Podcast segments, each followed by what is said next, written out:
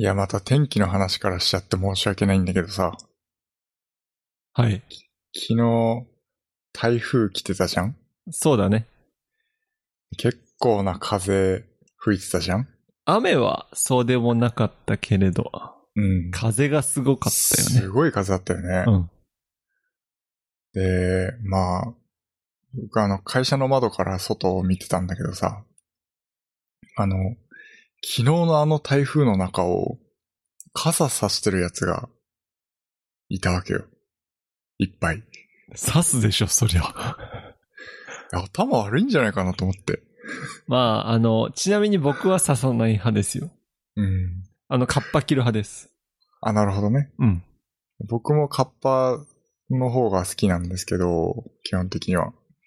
それにしても昨日のあの風で、で、大したことない雨で、傘さしてもさ、絶対に濡れるわけよ。それはそうなんですよ。ガードできるのって本当に頭の上の方の部分ぐらい。まあ、意味ないのになんですんねんって人いるよ両手、もうあの、両手で押さえないと傘なんかもう吹き飛ばされちゃうからさ、両手塞がるわ、前見えにくくなるわ、歩きにくくなるわ、傘壊れるわ、でほぼ全身濡れるわ。何してんのっていう。頭悪いんじゃないかなと思いながら、うん。外見て。そういう人いるんだよなうん。それはわかるわ。だけどなんか俺、風もない大雨で、うん。あの、傘ささない人いるじゃん。ああ、なるほど。なんかうちの会社で、絶対に傘ささない人いるんですよ。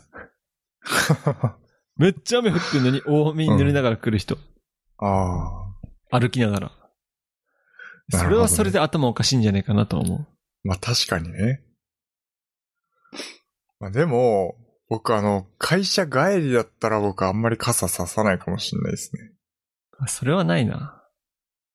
そうどうせだって帰ってすぐ風呂入ればいいじゃん的な精神。あー、マジか。うん。なので、別にその濡れるっていうことのデメリットって、正直濡れた状態がずっと維持されると気持ち悪いけど、もうむしろこう開き直っちゃった方が楽な時ってあるんだよね。まあ、あの、特に俺とか男の人はあんまり雨気にしないけど、女の人って、うん。なんか雨は不潔なものだと思ってる人が一定数いるんですよ。ああ、だからもう、あの、うちの彼女なんだから、本当に小雨でも絶対に傘さす。ええ一滴でも濡れたくないええ人がいるんですよ。こんなんで傘さす人いるんかって雨あるじゃん。まあ、そうっすね。僕もある程度降ってきたら刺しますけど、そ小雨だったら刺さないかもしれない。う。うん。多分俺1時間降雨量が5ミリぐらいだったら全然うん。傘ささないかな。まあうん傘さすことに対して、あの人それぞれ考え方違うもんね。なるほどね。うん。まあ、長靴とか僕よく履きますけどね。俺もね逆に、会社とかでは基本雨降ったら長靴ですよ。あれはだってさ、靴が濡れないっていうメリットがあるじゃん。あと裾が濡れないっていう。そうそうそうそうそう。うん。だから、長靴を履くメリットはめっちゃあると思うんだけど、うん。そう、傘さすってね、結構物的にさ、まあ前も話したかもしれないけど、傘ってかさばるし、なんか、盗まれたりなくしたりするし、忘れてきたりするし、正直できれば持ちたくないんですよね。なんか、この話前もしたな。うん、前もしたかもしれない。いや、いいと思うけど。うん。なるべくだったら持ちたくないから、そう。ただ、昨日のあの台風の中傘差してるやつは本当に頭悪いと思いましたね。傘壊れちゃうもんね。うん。絶対壊れる。うん。はい。無意味だしね。前も多分俺言ったけど、なんかノースフェイスとかの、ノースフェイスとかのうん。ゴアテックスのレインコートとかを買うと便利ですよ。はい。うん。本当に。女の人も。そそうですね。れ一。本着ちゃえば、傘いらないんで。カッパ正義ですね。そうなんですよ。はい。メガネの人って結構ね、雨厄介なんだよね。あすぐ見えなくなっちゃうかあ、ら。なるほどね。メガネにワイパーつければ。本当だよね。なんかそういう漫画あったな。うん、ありそう。昔。はい。そんなところで。そんなところですが。はい。なんか、今週、あったかな？つか、レッドブル飲むの？あー、持ってきてねえや。まあ俺もね、ここに水があるんで。うん。とりあえず、いいっすか？いいっすね。はい。何？いや、俺が話す。僕、はい、はい。いいよ、俺、じゃあ俺が話すか。うんそうね。なんかさ、最近自分のポッドキャスト編集してて、元気よく話した方がいいなと思うから、ちょっと今日はあの、声張り目で、元気めでいくわ。オッケー。なんかね、元気よくやった方がね、絶対いいかな。そうだよね。なんか宮川さんとかはあの、普通に淡々と話すけど、うん。俺らは多分向いてない。うん。確かに。なんかあの、うんリビリビルドリスペクトがすごすぎてさ。リビルドの真似しかしてないからさ。そうなんだよね。だかリビルドはあえてなんかあんまバカ騒ぎしないようにしてるって言って言ってたじゃん。うん、うん。落ち着いた感じが、うん聞き心地がいいっていう方になってるんでしょうね。そう、きっとね。そうだと思います。そうだと思います。うんいや、なんか俺今週マジネタないんだよね。ああ。ネタないからマジであの、最近思ったことをつらつら話すわ。いいよ。あの、春秋の名月見た？見てないな。え、見てないの？お前見。てない。マジで言ってんの？それやばいわ。やばいわ。え、9月 いつだっけ？忘れちったけど、先、先週ぐらいかな？うん。ポッドキャストの時言えばよかったないや、本当に、うん。めっちゃ綺麗だったんですよ。そうだったんだ。く、何？曇りも、雲もなく、雲もなく、綺麗に見えたってこと？綺麗に見えて、お月見日和だなって思って、うん。なんか俺、だいたいその日、えーっと、18時ぐらいかな？夜の6時ぐらいは夕方だから、まだあの西側？西側じゃないな。えーっと、東側か。東側の海に上がったところの月で、めちゃめちゃでかくて。おそんで、俺が寝る頃には、寝る頃じゃない。まず家帰ったら俺のパソコンから外見ると、外、そこ、そこにも月が見えるんですよ。おそんで寝るときには、あの、自分はあの、西側の部屋なんで、うん。そこの窓からも月が見えるって、本当にね、俺月好きだわって思った。なるほどね。月見て癒されるってなんかマジジジイだなって思ったけどね。うん。花鳥風月の月ですね。そうだね、そうだね。まなんか花に対してもいいなって思い始めてきたから最近。ああ、僕も確かになんか花、最近よくめでるようになりましたね。いや、俺花なんて気にしたことなかったよ、ガキの頃。うん。月とかも。そう。なんかこう、何こう、まあ、気になったとしても、なんかこう、ただの好奇心じゃない？うん。うん。そう、昔は。まあそれがなんかこう、癒しとか、なんかこう、美しいなっていうので、こう、心が落ち着くみたいな、なんか域に達しては来ている気がする。やばいな。ジ確かに。ジイになってんな。年取ったね。そう。だからあとは、その、秋じゃん、今まさに。うん。暑くもなく、寒くもなくっていうこの時期。はい。秋いいなって俺初めて思ったわ、今年。ああ、なるほどね。秋春いいなって俺今年思ってきて、いよいよなんかそうなんだ30代に近づいてきたなって感じ。うん。なんか夏はやっぱ辛いんよ。あ、そう。確かにね。やっぱ夏は寝れないし、うん。エアコンずーっとかけてなきゃいけないのも結構ストレスだし、俺なんかやっぱ風を浴びたいんですよね。自然の。そう。窓を開けてね。うん。なんかだからそういう意味で、春、秋、月、花とか、うん。桜とかもそうだけど、うん。そういうのに、なんか日本人として生まれて、ここでこう月を見て、いいなって思う。やばいな、俺、年取ったなって、つくづく、なんか月を見ながら感じたんですよ。なるほどねだからぜひ月を見てほしかったけど、やっぱ月を見ないってことはまだ森はわからんよ。ああ、なるほど。うん。そこまで行ってない。俺ちなみに、中秋の名月の時ってあの、満月だったんですよ。はい。満月で、なんか、あの、実は満月のその日の前の日、とかその前の日ぐらいからもう結構月綺麗で、うん。あ、なんか月綺麗だなってその前後ぐらいから思ってたら、なんか、その日の朝とか、今日はあの、満月なのでとか言ってて、はい。それで見たんですけど、なんか本当に月綺麗でした。なんかそれしか言えねなるほどね。え。うん。だけど俺月の写真は基本撮らないんですよ。まあ。いつ、いつ撮っても同じだから。うん。月単体を撮るとね。そうね。他の景色とだしともに撮るっていうのはまあわかるけれども、すんげえ月ドアップで写真撮る人いるじゃん。はいはい。なんかあれいつ撮っても変わんないから俺あんまり撮らないんですけど。うん。いやー、そう、そもそもだって、ズームがさ、足りなくない？普通のカメラとか。ああ、そうだと思う、そうだと思う。うん。めっちゃちっちゃくなっちゃうから、うんうんうん。本当に。俺前1500前持ってた俺、コンデジでだけど、すげえでかいの撮れたけど。ああ。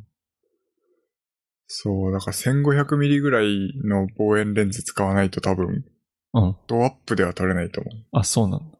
う。うん。それもなんか三脚立てて、そうそうそう。構図やってる間に月動くからマジうざいんだよ。そうそうそうそう。意外と動いてるよね。やべ、いやし、今撮ろうと思ったらなんか、だいぶずれてるみたいなのを、俺なんかその、ちょっと見切れてるみたいな。そうそうそうそう。それをなんか5、6年ぐらい前に一回やったことがあって。うん。まあ、いやだけどね、本当に。でも意外とさ、今その月が綺麗だなって感じた時に写真を撮るっていうのも一ついいのかもしれないよ。いや、そうだ後々ね。見返した時に、うん。あ、この時なんかすごくこう月が綺麗だっていう風に感じたんだなっていうのがわかるわけじゃん。ああ、確かにそうかもしれない時系ね。列としてね。確かに確かに。うんそれはそうかもしれない。そういう、まあ一つのなんか心の成長の記録的な感じになるかもしれん。うんうんうん。やっぱね、この、僕たち人間は自然で生きてきたはい。動物なんですよ。だけどこうやって人間が作ったこう建物とかパソコンとかに囲まれて生きてると、どうしてもストレスが溜まるんで、たまにこう自然に帰って波の音とか月を見たりだとか、うんこ、の緑の匂いを嗅いだりとかするのってすごいストレス発散効果があるなって思うん、そうっすね。確かにそういった意味で言うと、なんか話ちょっとずれるかもしんないけど、今まであの登山って全く興味がなかったんですよ。う。うん。そもそもさ、虫が多くてさ、で、あの、ただ山登るだけって何が楽しいのって思ってたわけ。はい。それがなんかこう、この年になって、最近めっちゃ僕山登ってるじゃないですか。登ってるね。そう。なんかあの、山登るっていうのの中に、やっぱその、さっき俊が言ったような、その自然とこう、触れ合うというかね、うんそ。の自然の中に身を投げるっていうのが、すごいこう、落ち着くんですよ。なんかそういうのが多分こう、求めるようになってきたんだなっていう、やばいね。ストレス溜まってんのかな、俺ら。そうかもしれないですね。本能的にね、自然に帰りたいっていう時あるよね。うん。そうなのかもしれない、今思うと。うん。俺とかね、もう、たまに、つうか、一週間に一回ぐらい海行きたくなるもん。あー、なるほど。そう。俺ら海あるところじゃん。そうだね、すぐ近くにあるからね。そうそう。だから俺海とかから結構パワーをもらうんですよ。だけどこういう話してもあんまりね、理解してくれる人は少ない。ああ、でもなんかでもわかる気はする。すごく。よく考えてみるとさ、そうじゃん。うんこう人間が作り出した機械とかの周りに囲まれてたらちょっと閉塞感を感じるし、何かしらストレスを感じそう。確かに。F 分の1揺らぎですね。なんすかそれ。なんか、僕もよく詳しくわからないんだけど、なんか、あの、規則性のない、なんかこう、し規則性がなくって、少しゆったりとしたテンポの、なんかそういうものに人は癒されるらしいですね。だから波の音とか、ああ、じゃあ規則性があっちゃダメなんだ。うん、らしい。じゃあメトロノームとかダメじゃん。多分良くないのかなカチカチっつって。とか。なるほどね。ろろうそくの揺らぎとか。はいはいはい。あとはね、そういうの焚き火とかね。あ、そうそうそうそうそう。あの多分そう木に風が当たってさーっていう音とかね。うん。まさにそういう自然の音っていうか。あ、いいな。そう、今そうういうのに度さ、ごめんね、人の話聞いてなくて。うん、いいよ。今度あそこ行こうよ。神社。神社？あ、行こう行こう。お岩神社行こ行こうか。う。うん、そう。神社行ってちょっと、ちょっと参拝してこよそうだね。う。うん。あそこの神社、自然あっていいから。え、お岩神社一緒に行ったっけ？行ってない行ってない。あ、行ってないか。俺誰と行ったんだっけな。まあいいや。そう。ちょっとあそこ行きたいんですよ。行きましょう。てな感じで、やっぱ自然に帰るっていうのがいいと思ったね。月を見て。はい。月を見て団子を食いてえなって初めて思った。日本人ですね。そう。子供の頃さ、あ、今日満月だから、すすきを取ってこようってやってたんだよ、結構。やってたやってた。やってたじゃん。うちもやってた。あの、なんか、ピラミッドみたいなお団子にしてそう。飾ってたよね。そそんで、あ、あそこにすすき生えてるからっつって、なんかチャリンコとか走って、なんか小学生ぐらいの時に、うん。すすきを積んで帰ってたことを思い出した。っうん。ていう話を俺同僚にしたんですよ。うん。そしたら、え私そんなことしたことないですっつって、そのえ人あの、港区の小学、中学、あ、中学、高校、港区だったんでとか言って、あー、マジであのすすきが生えてねえのか。あ田舎の方が絶対いいわって思った。確かに。中学、高校い一貫で、あの、港区でした。ビルでした、みたいな。ああーなるほどねそうですか。まあ、それぞれね、生き方はあるんで。あ。はい。そういう意味でね、なんか田舎は田舎で良さがある。うん。そうですよ。ほんとそう。今の子供たちとか、え、うんすすきって何ってなりそう。いや、さすがに、あれなんじゃない？え、マジ？すすきはわかるんじゃない？い当に？や、わかんない。どうなんだろうね。うん。だけど、茨城県の、茨城県ではい行っては行っていいんだよね、茨城県は。大丈夫だよ。うん、そう。茨城県出身の周りの友達に、うん。なんか俺子供の頃よくすすき取り行ってたんですよねって言ったら、え、俺もやってましたって人結構いるんよ。お俺もやってましたもん。いや、びっくりしただから今聞いて。うん。なんかやってたやってた。そういうことやってんの俺らぐらいなのかなと思ってた。うん。やってたよ。やってたよね。まあ、毎年やってたかっていうそうとたまにやってたあれだけど。記憶はあるそう。うん。何回かやった記憶はあるですね。そうだね。いや、今こう秋の夜長なんでね、涼しくてちょうどいいので、なんか癒されますね。そうですね。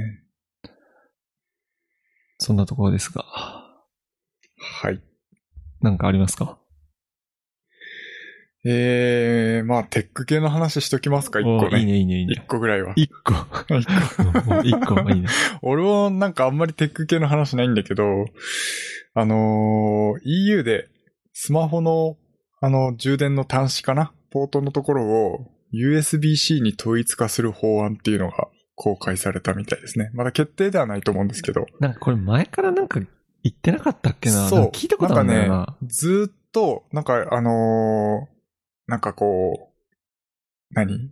そういう、なんかこう、計画はあるよみたいなのはずっとこう言われてたんですけど、ねちゃんとなんかそう、だよね法案と、そう、草案っていうのかな？として公開され、正式に公開されましたよってうん話ですね。えーこれってどこの国が主導でやってんだろうな？ヨーロッパ連合全部でやってんのかな？フランスとかやりそうだな、うんこういうこと。やりそうやりそう。うん。まあ、その EU 側の主張としては、ユーザーの利便性向上と、うんあとはそのゴミの削減ですね。いや、間違いない。もうみんな幸せになる。本当にそう思う。うん。はい。で、まあこれに対して Apple はもちろん反対していて、まあイノベーションの抑制っていうのが理由らしい。うん反対の理由としてはね。まあ、そろそろ、うん。うん、どっち側につくかって言ったら僕 EU 側につきますね。俺もそうですよ。俺もそうです。やっぱうんユーザーのことを第一に考えてほしい。うん、そうなんですよね。まあ、なので、だって技術的には絶対できるじゃん。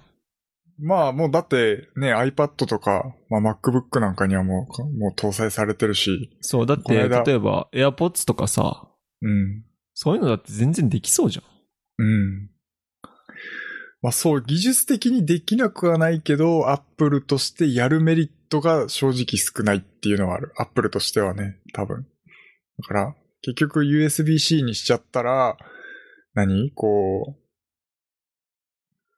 あ、でもそんなにデメリットもないのかな。なんか俺はデメリットもない気がするんだけど。うん。そうなんですよね。だからライトニングでしか揃ってなかったものがライトニングじゃなくなるっていう人が中にはいるかもしれないけど、うん。そう。まあそれにしても多分世界は USB-C で動き始めているから、うん、USB-C にしちゃった方が、まあ、アップルにとってもメリットがなくはないと思うんだよね。そう思います。うん。ユーザーにとってはかなりメリット多いと思うし。使まあそのね。まあ前も話したけど、切り替えの時は確かに一番大変だと思うよ。うん。いつまでも少しなんかライトニングをいきなり売らないとはできないと思うんだよ。やっぱりはい。まだ使う端末が残っている限りね。うん。なんかライトニングを売らなきゃいけないけども、あの、新しくライトニング製品を作らないでほしい。間違いなくそう。うんそれは思います。いやー、は本当にこれはぜひ。だけどそうなったら EU 版はタイプ C で、アジア、うん。US 側は。ってなったらみんな EU 版逆輸入とかして買うし。そう。そういう未来見えますよね。だけど工場とかそのロットとか、いろんな面を考えたら全部タイプ C にした方がよくね？絶対その方がいいと思う。うん。どうせならね。まあ、その、何、裏表が関係ない端子を一番最初に、一番最初というか、その最初に、あの、作ったのはアップルですからね。ライトニングとして。ライトニングって、アップルの特許か？そうです。だから他のところは使えないんだよね。まあ、あの、MFI を認証を受ければうん。使えるっちゃ使えると思いますけど、多分使用量的なのが、しあの、発生するんだと思うんですよね。アクセサリーを作るにも。正式なものは。いや、今後の動向が気になりますね。はい。そうですね。はい。テック系だな。うーん今回テック系の話以上かな。まあ、テック、あ俺もう一個あっ系た、俺一個あったわ。テック系でもなはいけど。あのさ、あの、新しく、エコーショー 15?15? っはい。てやつが出るらしいんですよ。はい。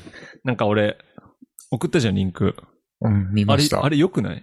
めっちゃいいっすよ、これ。うん、なんか俺、これ見て初めて Amazon エコーで欲しいと思うものが来たって思う。うん。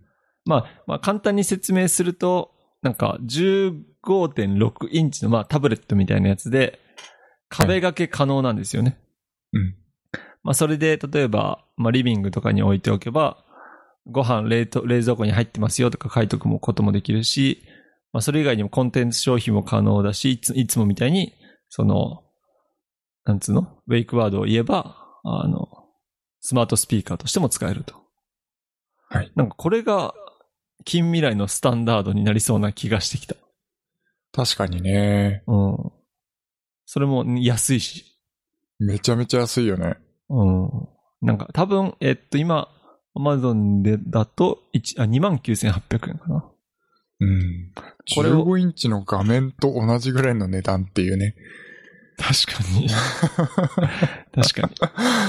はい。だからなんか将来これで、あの、主婦とかの人が YouTube 見ながら洗い物をしたり、YouTube なんかそれに電気消してって言ったりとか、何でもできちゃう将来が見えて非常にいいなと思いました。僕もあの、リビングに欲しいです。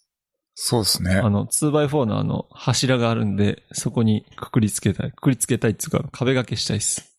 うん。いいんじゃないですか？うん。今度ちょっと買ってみたいなと思うガジェットが久しぶりに来ましたよ。うん。まあ前も言いましたけど、Amazon エコーシリーズはあの、価格崩壊するから、そう、いつ、まあ、でも、すぐはしないと思うんだけど、うん。プライムデーの時とかに買いたいよね。うん。プライムデーの時大体安くなるから。はい。10月にあるんだっけ、プライムデーって。あ、わかんない。ちゃんと見てないよ。意外と新型ってなるかなまあすぐはならないかもしれない。来年ぐらいとか、うん。多少割引はかかりそうじゃない？うん。もしかそんなしたら、割引率は高くないけれど。今回のエコーショー15で言うと、ブラックフライデーぐらいになったらもしかしたら、うん。少し、まあ、5000円ぐらい割引かれるかもしれないですね。そうっすね。なんか、こう、まあ価格崩壊する時があるから、うん。結構型落ちのやつだと特に。そうですね。だからなんかアップルみたいに値段が変わりませんみたいなんじゃないからさ、発売すぐ食いつくみたいなのはあんまりしたくないんですよね。確かに。あとはちょっといろんな方のレビューを見てみたいなって思いました。はい。なんか新しいガジェットとか、興味のあるガジェットが発売されるとちょっとテンション上がるんですよね。うん、そうですね。最近あんまりガジェット買ってなかったんですが。なんかさ、ちっちゃい Amazon エコー買ってなかったっけ？車用にみたいな。僕、いや、あのー目覚まし時計的なのはありますよ。あ、そうなんだ。うん。一応ちっちゃい画面がついた5インチかな。へえ。1万円ぐらいだった気がするけど。なんか一度使ってしまうと結構は手放せないものですよね。そうですね。うん。まあ、な、もうなんか、Amazon エコーシリーズは、僕的にはちょっとバグが多いなっていう感じがするんで。ああ、あるな。うん、全然言うこと聞いてくんねえ時とか。そう。認識してくんなかったり、うん。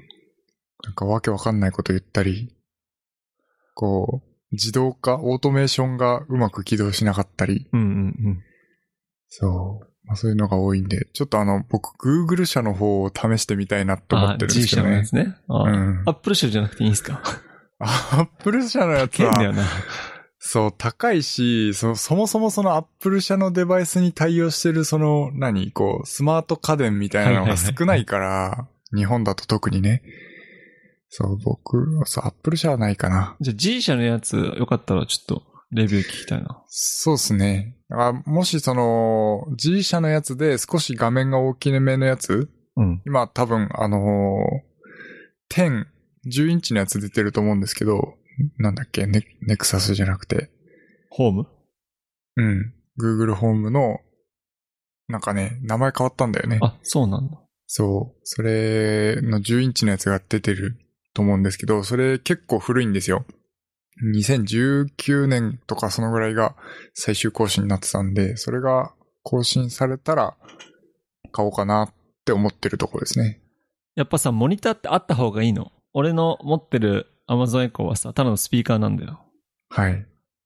まあ、やっぱ格段にできることは増えますよ。ああ、天気を常時表示させておいたり、タスクを表示させておいたりできるもんね。はい。あの、今日の予定とか Google カレンダーと同期してるんですけど、そういったのも表示されたりとか、あとは、なんだ？あの、ニュースを動画付きで見ることができたりとかですね。いい僕ねは。朝目覚まし止めたらニュースが流れるような設定にしてあるんですけど、あの止めると一応映像としてニュースの映像が流れる。自動的に流れるようになってますね。いいね。はい。買おうかな。まあ、いいと思います。いいっすよ。ね。はい。はい。なんか、ガジェットまたいいのあれば。はい。えー、カメラの話、ちょっとしてもいいですかね。はいはいはい。えーと、アルカスイスって知ってる？英語わかんないよ。わかんないか。わかんないよね。まあ、えっと、カメラやってる人だと割と、あのー知ってる人が多いと思うんですけど、えっと、アルカスイスっていう、まあ、メーカーがあって、あのー基本的にアルカスイスって雲台ってわかるかな？運台はわかる。うん。三脚の、まあ、てっぺんについてるものなんですけど、あの、カメラを取り付けるやつね。部分っていうのかな？うん。その、雲台を作ってるメーカーなんですよね、メインで。あ、メーカーなんだ。はい。で、そのアルカスイスが、まあ一番最初に、その、なんて言ったらいいのかな、こう、台座があるんですけど、えっと、葉の、葉の字になってるカメラ側にね、葉の字になってる台座を取り付けて、で、それをこう、なんかワニ、ワニ口みたいなのでこう、かしめると固定できるっていうものを、えっと、作ったんですよ。はい。で、まあそれが基本的に、あのーみんなその企画いいねっていうことで、アルカスイス5巻っていうのをいろんなメーカーが出してるんですね。その雲台もそうだし、そのプレートもそうだし、アルカスイスの、まあ、寸法に、まあ、準拠した形で、いろんなメーカーが出してるんですよ。はい。で、最近僕カメラ買ったじゃないですか。買いましたね。で、そのカメラに取り付けるアルカスイス互換のプレートと、その、なんかいろいろ買ったんですけど、それがですね、あの、僕が持ってる、その、他のメーカーのアルカスイス互換の三脚に取り付けられなかったんですよ。はい。で、まあ、いろいろ調べたんですけど、まあ、やはりそのアルカスイス互換っていうのは、その、メーカーの互換品であって、規格じゃないんですよね。なるほど。そう。なので、あの、正確に台座の形状とか、その大きさっていうのに決まりがあるわけではなく、しかもあの、まあ、アメリカとかで作るときって、基本的にインチじゃないですか。単位が。そうだね。だからそのミリメートル法、アルカスイスってあのヨーロッパのメーカーなんでミリメートル法で企画だっていうかあの作ってるんですけど、それをインチに変換してアメリカとかでは作ったりしてるんですよ。ので、微妙に大きさが違かったりするんですね。はいはいはいはい。はい。まあそういったので、まあ基本的にあの、そのワニ口の方が、あの、割とこう誘導があるから、かしめられるようにはなってるものが多いんですけど、中には、そのこう、レバーでこう、締めるようなタイプだと、ぴったり寸法が合ってないと、ちゃんと固定できなかったりするんですよね。っていうので、えー、まあ、うん。アルカースイス互換っていろいろこう賛否両論あるんですけど、その、つけ、つけらんねえじゃねえかよみたいな。メーカーによってはこう粗悪品みたいなのがあったりするんですけど、まあそういうのって難しいよなっていう話ですね。なんかさ、その、なんて言うんだろうな。アルカスイス社がはい。認めた製品みたいなのないの？なんか例えば、スイッチのコントローラーだったら、はい。なんかホリパッドってやつだったらその、任天堂公認みたいなさ。あー、なるほどですね。そういう、なんか、それだと企画製品になっちゃうのかな？うん、そうかもしんない。ああ。た、だ、なんですかね、その、僕もなんでこんなにこう、アルカスイス互換っていうものがめちゃめちゃ普及してるのかっていうのの歴史はちょっとわからないんですけど、基本的にそのアルカスイス社では、実はその、アルカスイス互換と同じ寸法のプレートって、もうあんまり出してないんですよ。あ、本家が出してないんだ。本家がもうあんまり出してないんですよ。はいはいはい。もうちょっと小さい、コンパクトになったサイズのやつ、フィックスっていうものなんですけど、それを使うことが多くなってるんですね。ので、もう、アルカスイス互換はめちゃめちゃ出回ってるのに、本家がそもそもあんまり作ってないっていう。ああ、だからこそその五感が流通するんだろうね。そうなんだと思います。で、その互換製品の中でもやっぱりこう、精度の高く、高い会社は精度が高いので、まあやはりどのカメラがどういう風な、あの、三脚にも対応できるようになってるんですよ。うん。ので、まあすごく便利なので、で、基本的に多分ほとんどのカメラマンの人はアルカスイスのプレートがついてて、カメラ側にね。で、どの三脚にもこう取り付けられるようになってるんですよね。はい。ので、あの、ネジ穴よりも使われてると思います。あ、そうなんだ。はい。基本多分普通の一般の方はカメラのネジうん。でこう締めるのが多いかと思うんですけど、もうほとんどネジ穴よりもこのアルカスイスのプレートで取り付けることが多いので、そ、そっちの方が脱着がめちゃめちゃ簡単なんですよね。あ、いちいちねじらなくていいのか。そうそうそうそうそう。はいはい、はい本。当に簡単に取り付けたり外したりっていうのができるので、まあそれがもう、なんかこう世界標準になっちゃってる感じもう、じゃあなんか五感っていう表現もなんか正しいのかよくわかんないな。そうなんです。それが、それが普通になりつつあるというか。はい。それがもう普通になっていて、で、その中でもやはり加工精度の低いものがあったりなかったりするっていう感じなんですよね。見極めが大事ですね。そう。なので、まあ、気をつけつつも、ただその企画ではないから、あんまりこう、強く言えないっていう。文句も言えないそう。で、その、ももちろんですけど、同じメーカー同士っていうかね、だったらもう絶対合うんですよ。はい。ので、まあ、その辺がね、なかなか難しいところですね。沼りそうですね。はい。まあよくその、粗悪品だ粗悪品だってめっちゃこう騒いでる人もいるんですけど、まあ、そうじゃないんだよっていう話をちょっとしたいっていう感ああ、なるほどね。そうそれが話の趣旨ですね。じ。うん、そうそうそうそうそう。そもそも企画じゃないから、もうサイズが合わなくて当然だし、あの、本当にち使いたいんだったら同じメーカーのものでプレートとその台座の方は合わせれば使えるわけだから、そう。あくまでも互換品っていう感じですね。なるほどね。はい。そこに怒っちゃいけないと。はい。まあそんなもんだと思うしかないっていうう。んうんうん。ちょっとまあ僕も残念な気持ちになりつつ、うんそう、返品するにできないっていう感じですね。高いの？五感でも。いや、あの、安いものは安いですよ。あそうなの僕買ったのは、あのー、3000円ぐらいするやつを2セット買ったんですけど、うん。まあダメだもちろんどっちもダメで、同じものなんで、ああ。はい。売るしかないんじゃな使い売るしか。そうですね。まあそれ同士でつければつくから、プレートと、あの、台座をね。はい。まあちょっと残念でしたけれども、アルカスイス互換っていうのはそういう罠があるんだなっていうのが勉強になったので、はい。はい。まあ、そんな話です。はい。あの、こっから、マジな雑談でいい？はい。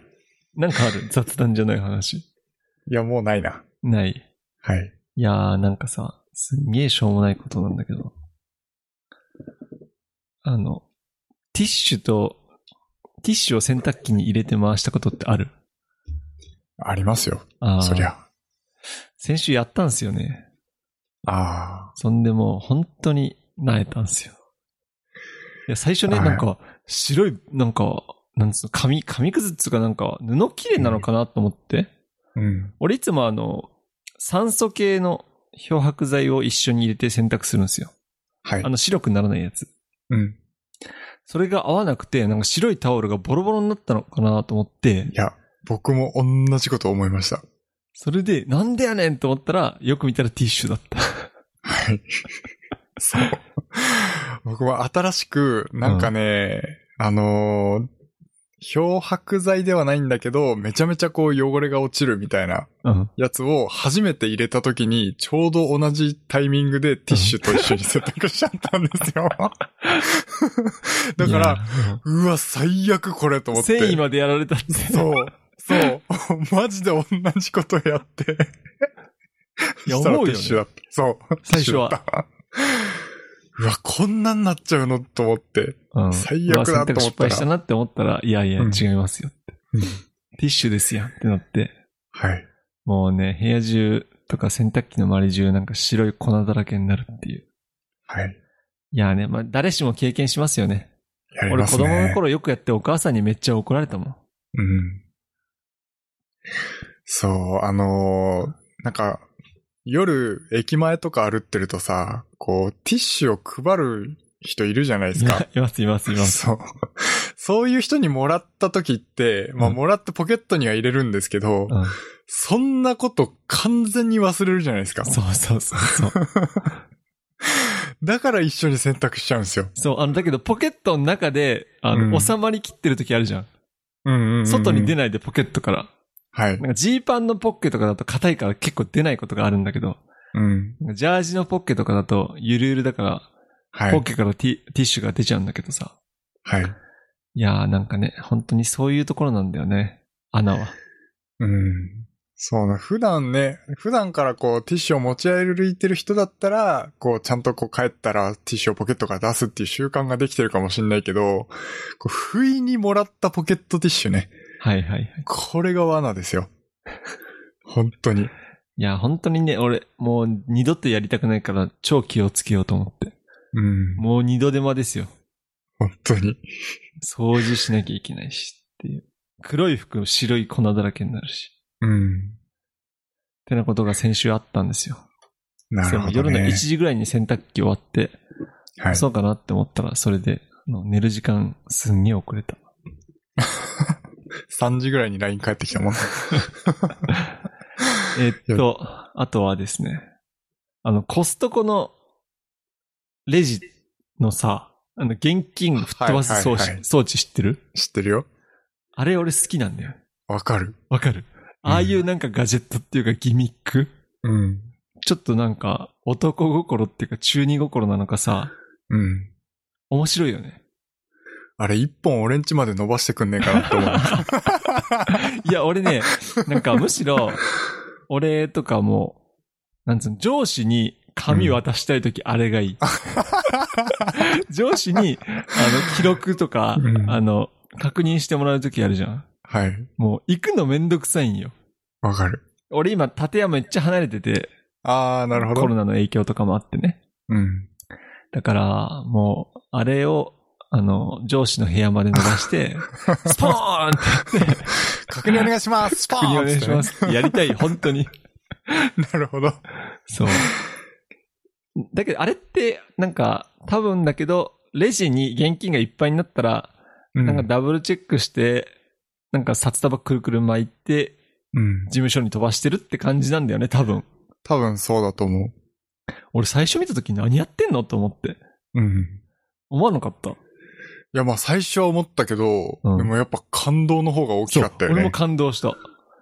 なんか、はいだけどあれヨーロッパとかでは結構普通らしいっすね、アメリカとかでは。うーん。そう。まあ、一つ思ったのがやっぱりさ、こう、現金を手持ちで、例えば事務所に持ってくってなったらさ、やっぱこう、襲われたりとかっていうのがあるかもしれないじゃん？あそうなんです。まさにそうなんですよ。そう。だからさ、かなり安全ではあるよね。そう思います、そう思います。なんかいちいちさ、なんかあるソックをつけるわけにもいかないじゃないですか。うん。警備員さんとか。頻繁に起きるからね。そうそうそうすぐいっぱいになるでしょ。ああ、大型のショッピングセンターだと。そう、特にコストコだとさ、なんかコストコのクレジット、アメックス、もしくは現金みたいなさ。うん。あれ、アメックス使えるんだっけ？あそこ。使える使える。使えるよね。だから現金なんですよ。だから俺もあそこのクレジットカード持ってないんで現金なんですけど、あそこは。はい。だから多分現金も溜まりやすいのかなと思って。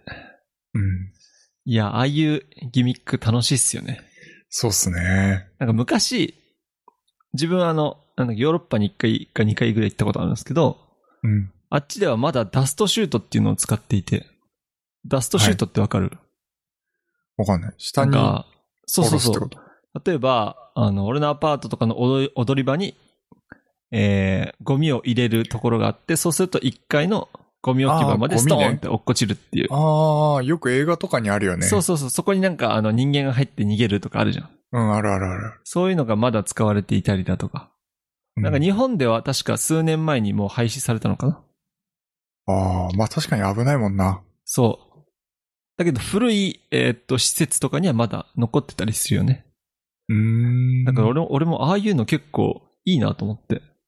例えば家建てた時とか、うん。2階から1階の洗濯機、洗濯物を1階に入れ、置くときに、うん。その穴みたいなのに入れれば、1階の洗濯機室のカゴに溜まるみたいなギミックにしたいなって思った。おー、確かに。やってる人いそうだよね。まあ、いるんじゃない、うん中には。いそうじゃん。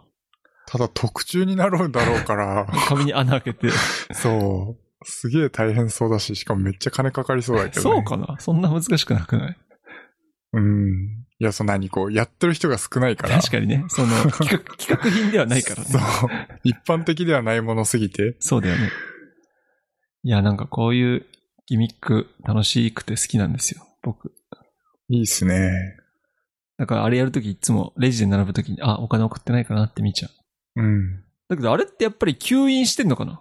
そうじゃない？多分。やっぱ吸引しないとあんな人間の力でスポーンっていかないもんね。うん。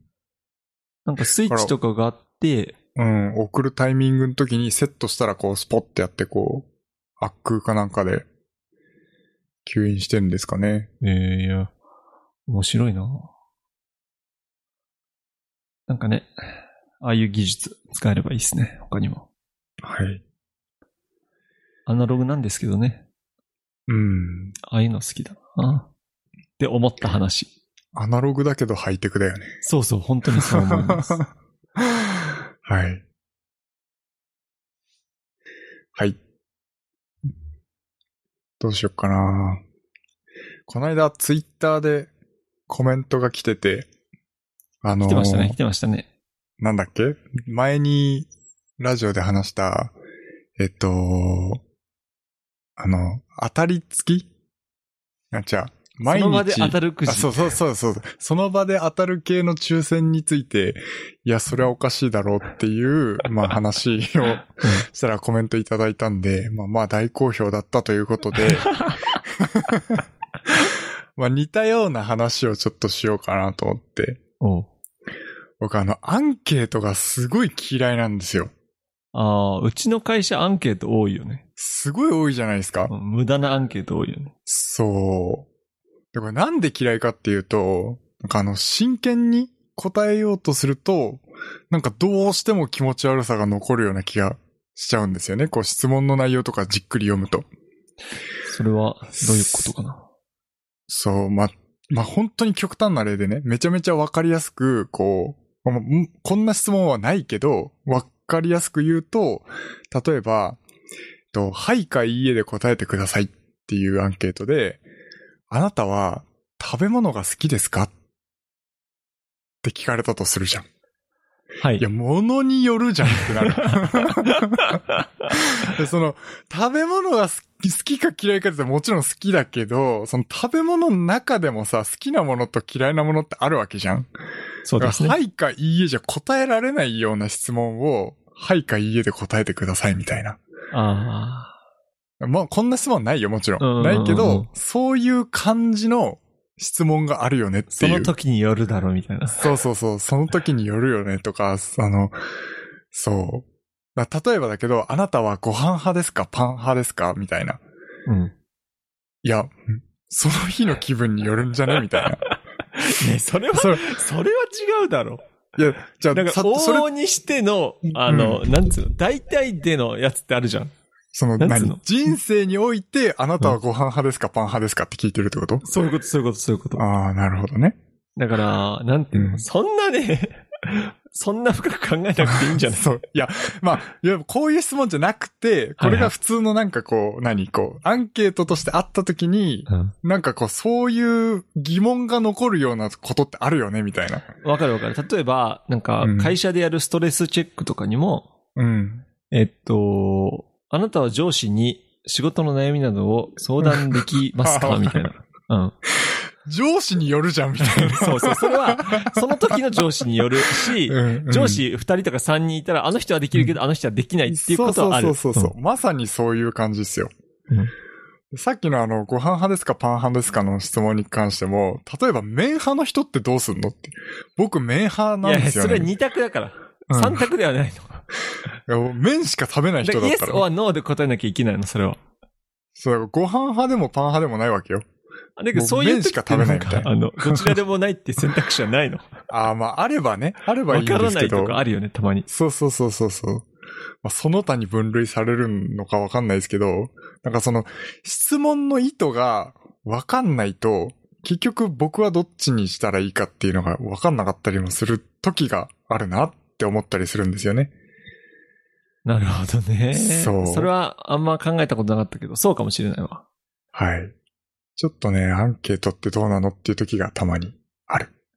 確かにな。なんかね、アンケート取りがちなんだよ、うち。そう。結局それを、ねうん、なんかいいように解釈したりとかするから、まあ、あとはね、なんか無駄なアンケート？うん。これ、本当にやる意味あんのっていうアンケートとかはマジでやりたくないんだよね。うん。まあ、具体例は出ないですが、なんつうかな。そういうのあるじゃないですか。はい。じゃあなっちゃっなんかさ、今編集してるやつでも、今金なっちゃったって言ってたんだけど、た。うん。ノイキャンかなんかで、あの、全然聞こえなかったっすよ。あ、そうなんだ。うんうん。まあ、指向性もかなりうん。強いマイクだし。まあ、だけあど、と、今俺の耳にそちらの音楽は流れている。ああ、そうなんだ。うん。あとあの、スレッショルドで切ってるんですよね。あこれよりも下の音は、あの、無音音な化みたいな？そうの、鳴らさないように、はいはいゼロにしてるっていうのもあるから、ススレッショルド以下の音なのかもしれないですね。なるほどですね。アンケートか。なんかさ、この間のその、その場で当たる系のやつの話もさ、うん。まあ、言われてみれば気になるけど、うん。まあ、俺は気にしないかなっていうのが今でも思うな。ああ。確かになどうやってんだろうっていう疑問は残るな。うん。でしょ？はいなんか。どこかしらで先着になってしまいそうだよね。そうどっかしらで先着になるかう、ん。もしくは、なんか、あのー 全部当てなきゃいけなくなっちゃったりとか。そうだよね。こっから先の。の人全部当てねえと間に合わねえぞ、みたいな。そうだよね。うーん、確かになはい。枠を決めていたとしても、うん。1日の枠だったら、応募者数によって先着になりかねない。多分、うんおおよその、多分、予想はしてるんだろうね。うん。1日に約何万人がやるから、みたいな。まあ、だけど、にしてもね、確かに謎は残りますね。はい。はい。ということで、まあ、アンケートの時はね、もう少し具体的な質問にするか、もしくは自由、自由記述欄にしてほしいなっていう。ああ、そうですね。そう。こなんかこう、聞きたいことと答えたいことが、なんかすごいこう、合ってないくなっちゃう時が、ちょいちょいある。はい。はい。で、誰しもがそのアンケートを出す人が思うような普通な人ばかりじゃないぞっていうのが言いたい。まあな2割か1割ぐらいいるんだよな、森を見てそうなんでするやつが。。そうなんですよ。まあ1僕割だな麺しか食べませんみたいな。うん、めんどくせえな。はい。たまにいますからね。たまにいるんですね。そう3食カレーしか食べませんみたいな人とかね。それはいないかな。いるかな。そう。はい。はいまあそんな感じで、アンケートを、ね、同じ感覚の人がいたら、ちょっと共有してほしいなと思います。はい。なんかある？なんかある？ないな。ない。なんかあるかな？なんかある？えー、まあ、今日見た夢の話でもしようかな。ああ、いいじゃん、いいじゃん、いいじゃん。夢は、夢の話を共有しないとすぐ忘れちゃうよ。そうなんですよ。せっかくもう今朝の夢の話なんで、すげえ面白い夢を見たんですけど、あの、韓国に行った夢を見たんです。おおなるほど。うん。まあもちろん、もちろん僕、もちろんっていうか、韓国には行ったことがないんですけど、あのーまあ僕の想像する韓国なんでしょうね、きっとね。に行ったんですけど、やっぱこう、こうスラッとした女の人がたくさんいてですね、なんかこう、綺麗な感じだったんですけど、みんな、こう、ピンクの服を着てたんですよね。これ夢ですよ、夢ですよ。はい。女性がですか、まあ、あの、男性も含めて。みんなこう、ピンク色っぽい。まあ、薄ピンクだったり、濃いピンクだったり、まあ、様々なんですけど、なんかこう、僕の夢の中での設定は、コロナ関係のなんかデモ的なことはいはいはいはい。をしてるらしく、まあ、どういう、の意思表示みたいなね。そうそうそうそうピンクの服を着るっていうことによって、私はこういう考えですよっていうことをこう、なんかこう、主張しているような感じの設定だったらしいんですよね。なるほど。ありそうありそう。ありそうだよね。すげえリアルじゃない？うん。みんなこうピンクの服を着て街を歩ってるんですけど、その中で、その、最近 iPhone 13でこう、プロじゃない方かな？ピンク色が出たじゃないですか。出ましたね。知ってますよ。うん。そう。で、そのピンクのスマホ ?iPhone がめちゃめちゃ品薄になっちゃうっていう。リアルだなめっちゃリアルだね。ありそうじゃない？すごい。まあ、ありそうなんだけどね。そう。ちなみに韓国はね、アイアップルのシェアが非常に少ないんですよ。アンドロイドなんだよね。サムスンとか8割、LG なんでしょ？8割ギャラクシー LG なんですよね。うん。そうまあ、だけまあどありえそう、ありえそう。めまあ、ありえっちゃありえそうう。そですよね。うんそのスマホ、ピンクのスマホみたいなのがめちゃめちゃ売れてて、で、たまたま、まあ、夢の中ですけど、僕の妹が、こう、古い、今使ってないスマホがピンク色だったっていう設定なんですよ。はい。で、これスマホピンクのやつ古いやつあるんだけど、これ今売ったらめっちゃ高く売れんじゃないっていうことで、僕にそのメルカリで出品してよっていうふうにお願いされるっていう。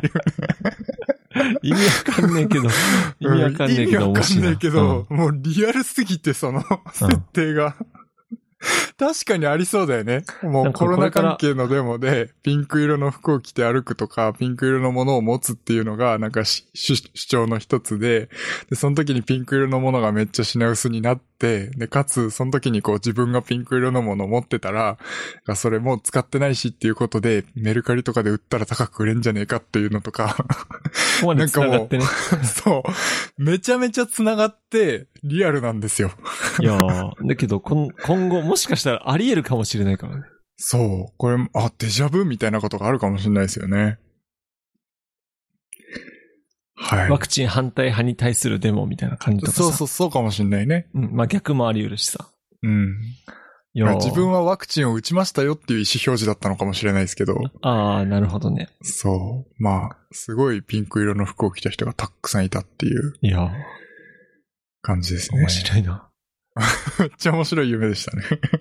すごいなんか、それも結構なんか内容が複雑というか結構なんか、夢ってもっとなんか俺、ざっくりとしかした夢しか見ないんだよね。ああ。そんなに覚えてないし。そう。だから鮮明に覚えてるのはすごいな。朝起きた時に、これはもう、ポッドキャストのネタにしようと思って、めっちゃこう思い出しながら、はい。頭の中整理してましたけど、はいはい。すごい長い夢でしたね。安眠できてないね。うん。昨日寝るの遅かったしね。そう。昨日しかもコーヒーめっちゃ飲んじゃったんですよ、夜。ああ、やばいな。はい。そんな感じで。はい。面白い夢ですよね。なんか、ー最近夢見てないんだよな。夢見てない、しっかり寝れてるってことじゃん。そうなのかな。うん。そう。僕の昔飼ってた犬の命日がもうすぐなんですけど、犬の夢をここ最近何回か見ましたね。おー、やばいな。泣いちゃうな。うん。帰ってきてんのかなと思って。実家に行ってあげたらいいじゃん。そうですね。たまには帰んないと。そうそうそう。もう自粛期間中は一回も帰んなかったっす。ああ、俺さ、そうだ。思い出した。俺、この間墓参り行ってきたんですよ。お墓参り。はいはい。お彼岸だったんで。ああ、お彼岸そう、おか。盆に行けなかったからさ。うん。お彼岸でお墓参り行ってきましたけど。やっぱお墓参りするのはいいことですね。まあね俺、。お墓参り結構好きなんだよな。